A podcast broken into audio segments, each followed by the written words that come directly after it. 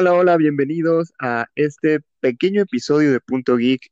Eh, desafortunadamente, como muchos sabrán, la contingencia sanitaria nos ha impedido grabar en nuestra cabina como es debido. Sin embargo, traemos para ustedes este pequeño episodio. Esperamos a lo largo de esta cuarentena poder hacer más para poder seguir en contacto. El día de hoy tenemos un tema muy particular y muy interesante porque hoy se celebra el Día Internacional de Star Wars. Entonces, para eso está conmigo mi amigo Mario, como siempre. Mario, ¿cómo estás? Muy bien, aquí estamos listos, ya preparados. Excelente, pues Mario, hoy es el Día de Star Wars. Dime, ¿qué opinas al respecto?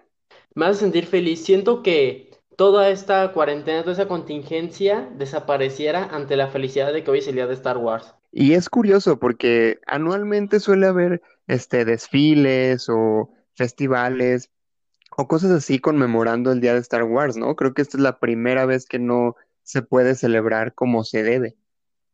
Sí, lamentablemente la situación de este año no ha permitido ese tipo de festivales, de festejos, ya sea Star Wars o muchos otros, pero creo que aún así todos los fanáticos seguimos de fiesta dentro de nuestras casas y estoy más seguro que muchos jugarán los juegos que tienen ahí guardados, verán las películas, si tienen sus hijos jugarán con ellos, o si tienen sus amigos jugarán también con ellos con espadas láser. Como debe ser. De hecho, las películas son de cajón, ¿no? Sí, definitivamente. Creo que este día es definitivamente eh, hecho para poder ver películas, toda la saga de ser posible. ¿Y cuál es tu trilogía favorita, ya que estamos tocando las películas?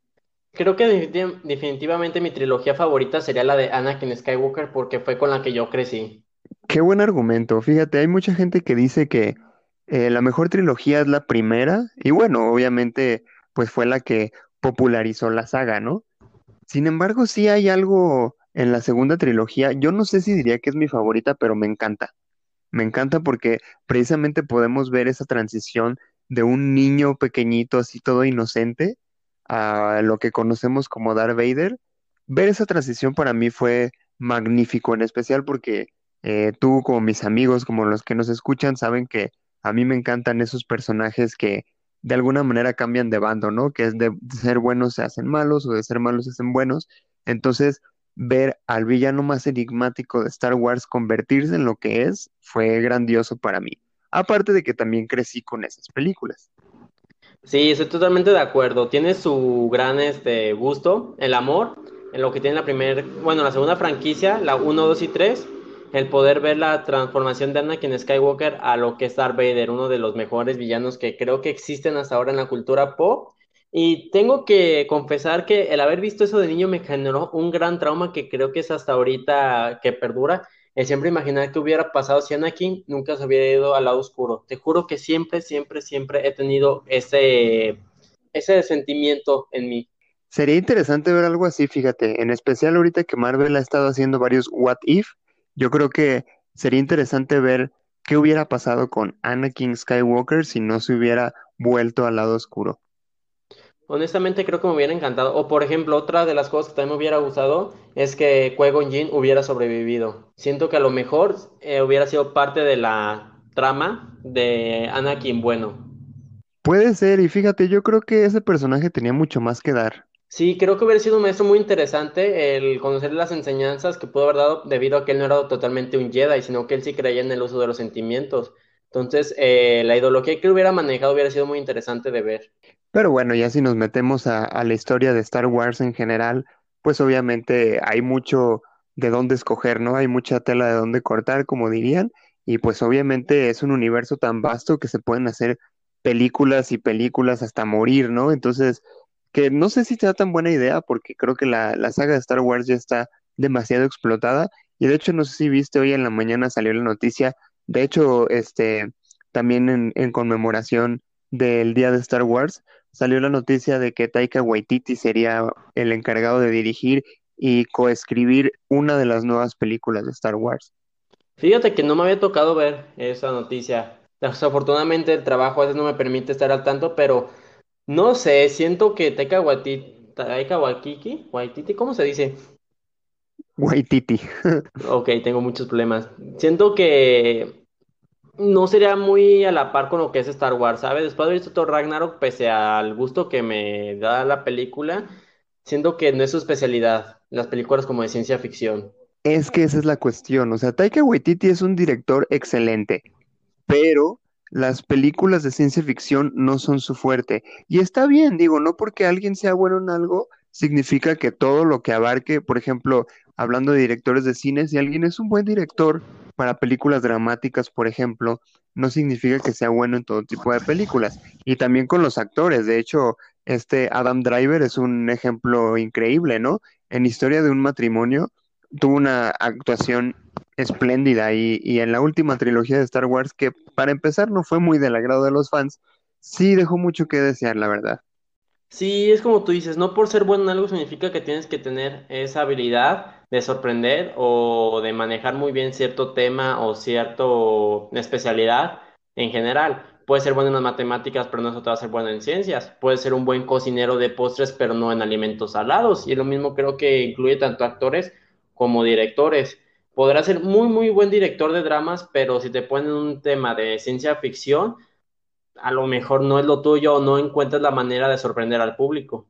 Oye, Mario, ¿a ti te gustó la última trilogía de Star Wars ahorita que estábamos hablando de eso? Honestamente no, es una trilogía que pese a que sí disfruté haberlo visto en el cine, cine, no te voy a mentir, sí tuvo pues su eh, cierto encanto, no la consideraría la mejor, sino que la consideraría dentro de la trilogía como la peor. Sí, definitivamente es la peor trilogía, pero a fin de cuentas entretiene, ¿no? Sí, cumple su propósito, el hacer que se entretenga el espectador, porque lo que hay que admitir es que los efectos fueron sorprendentes. Sí, eso es algo que se destaca muchísimo. De hecho, ¿te acuerdas cuando fuimos a ver la última película? Ah, ya sé, estuvo impresionante. Me encantó la parte de las naves cuando van despegando en la, en las últimas escenas. Te juro que la sigo viendo y me pone lo- la piel chinita. Fíjate que algo que yo, en lo que yo me fijé mucho de esa última película fue en el doblaje, porque en ese tiempo a mí me tocó conocer a los actores de doblaje de, español latino, obviamente, de Rey y de Kylo Ren. Son tipazos, la verdad, personas muy agradables, pero eh, platicando un poco sobre pues su, su papel en, la saga, ¿no? En, en esta cuestión de doblaje.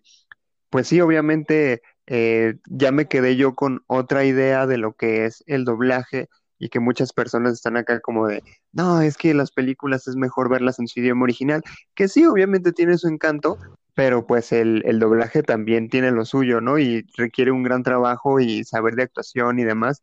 Y el conocer a esos chavos me hizo como darme cuenta de eso, entonces como que me enfoqué más en el doblaje. Fíjate que sí, el doblaje es algo muy interesante porque, como dices, mucha gente suele menospreciar y cree que simplemente por escuchar el idioma original lo va a hacer lo mejor. Pero de hecho, hay hasta muchísimos canales en YouTube que comparan doblajes y llegan a demostrar que el, el idioma original no siempre va a ser el mejor. Y aunque no me tocó ver Star Wars en, eh, en español, bueno, en el do- doblado, siento que pudieron haber hecho un gran trabajo, más porque lo dices tú. Sí, pues definitivamente el doblaje es parte muy importante de, de todas las películas, no solo de Star Wars, pero sí, como dices, como que no siempre da el ancho, ¿no? De- y, y en otras ocasiones es al revés, el doblaje suele ser mejor que, que en el idioma original. Rara ocasión, claro, pero por ejemplo está Deadpool, que está muchísimo mejor en español latino que en inglés. Este, yo creo que sería un, un gran ejemplo para eso. De hecho, una de las películas que mejor están dobladas que su idioma original, o sea, que el doblaje es mejor, es Kung Fu Panda. Si te pones a verla tanto en español como en inglés, te das cuenta que los actores de doblaje le pusieron muchísimo sentimiento en cada una de las escenas. Claro, y tiene que ver también con la libertad creativa que tengas tú al momento de doblar, ¿no? Como en Hora de Aventura, por ejemplo, que con todos esos eh, mexicanismos, vaya, se, no sé, como que hace más, este, divertida la, la historia. Sí, ya lo sé, es muy padre cuando te dan esa libertad de poder poner este tus modismos de tu país, porque aparte la gente que lo está viendo los va a entender y los van a disfrutar más, a comparación que cuando lo ves en inglés y utilizan muchos modismos americanos y no los entiendes. Este, pues no sé, este día de Star Wars ha sido eh, particularmente serio debido a la cuarentena, pero como dices, ¿no? Es cuestión de hallarle el lado positivo a todo y si uno está en su casa, pues que se aviente el maratón, ¿no? Digo, no es como que tengamos mucho que hacer, pero el día de Star Wars se tiene que celebrar. De hecho, si eres tan fanático de Star Wars y los videojuegos, puedes aprovechar ahorita las ofertas de Steam que están muy buenas sobre toda la franquicia que ha existido y créeme que sí lo vale la pena. Sobre todo la saga de Jedi Knight, Night Jedi. Ay, maldita sea, tengo muy mala memoria. Pero por ejemplo, está el Force Unleashed también, que el Jedi, ah, Jedi Academy, el cual también se encuentra ahorita en Steam y lo puedes disfrutar. Y también están los Battlefront con multijugador online. Y que aparte todas las películas están ya en Amazon Prime, precisamente como conmemoración de, del día de Star Wars.